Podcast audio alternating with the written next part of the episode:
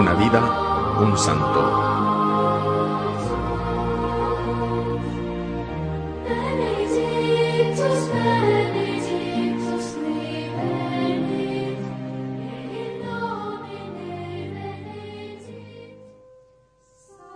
Hoy celebramos a San Juan Diego Cuatrituaxin, cuyo nombre significa águila que habla o el que habla como un águila.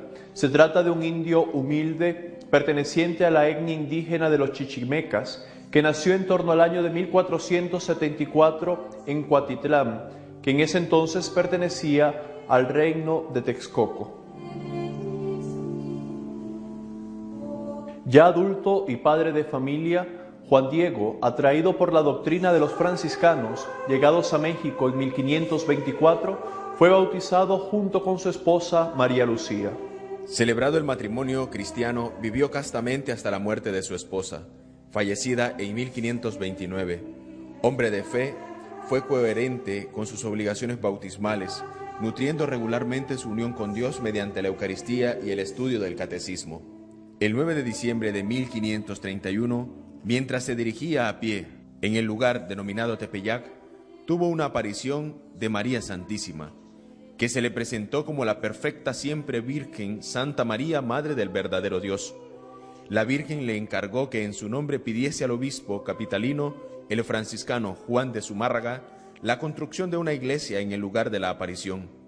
Y como el obispo no aceptase la idea, la Virgen le pidió que insistiese. Al día siguiente, domingo, Juan Diego volvió a encontrar al prelado, quien lo examinó en la doctrina cristiana y le pidió pruebas objetivas en confirmación del prodigio. El 12 de diciembre, martes, mientras él, Juan Diego, se dirigía de nuevo a la ciudad, la Virgen se le volvió a presentar y le consoló, invitándole a subir hasta la cima de la colina del Tepeyac para recoger las flores y traérselas a ella. No obstante, la fría estación invernal y la aridez del lugar, Juan Diego encontró unas flores muy hermosas. Una vez recogidas, las colocó en su tilma y se las llevó a la Virgen, que le mandó presentárselas al señor obispo, como prueba de la veracidad. Una vez ante el obispo abrió su tilma y dejó caer las flores, mientras en el tejido apareció inexplicablemente impresa la imagen de la Virgen de Guadalupe, que desde aquel momento se convirtió en el corazón espiritual de la Iglesia en México. Poco después de haber vivido el importante momento de las apariciones de Nuestra Señora de Guadalupe, Juan Diego se entregó plenamente al servicio de Dios y de su Madre. Transmitía lo que había visto y oído, y oraba con gran devoción. Aunque le apenaba mucho que en su casa y pueblo quedara distante de la ermita, él quería estar cerca del santuario para atenderlo todos los días especialmente barriéndolo, que era para los indígenas un verdadero honor. Juan Diego, movido por una tierna y profunda devoción a la Madre de Dios, dejó los suyos, la casa, los bienes y su tierra, y con el permiso del obispo pasó a vivir a una pobre casa junto al templo de la Señora del Cielo. Su preocupación era la limpieza de la capilla y la acogida de los peregrinos que visitaban el pequeño oratorio, hoy transformado en este grandioso templo, símbolo elocuente de la devoción mariana de los mexicanos a la Virgen de Guadalupe.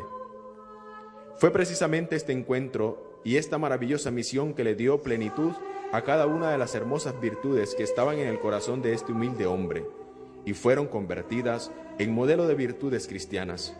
Juan Diego fue un hombre humilde y sencillo, obediente y paciente, cimentado en la fe de firme esperanza y de gran caridad. Juan Diego murió en 1548, un poco después de su tío Juan Bernardino, el cual falleció el 15 de mayo de 1544. Ambos fueron enterrados en el santuario que tanto amaron.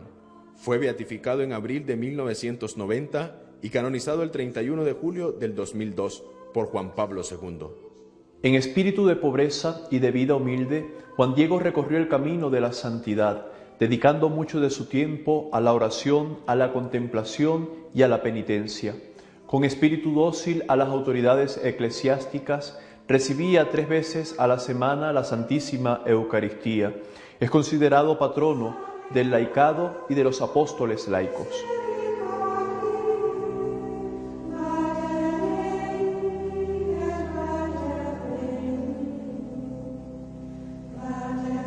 Juan Diego fue un hombre virtuoso las semillas de estas virtudes fueron inculcadas, cuidadas y protegidas por su ancestral cultura y educación, pero alcanzaron su mayor plenitud cuando Juan Diego se encontró con la Madre de Dios, María Santísima de Guadalupe, siendo encomendado a portar el mensaje de unidad, de paz y de amor para todos los hombres a la cabeza de la Iglesia.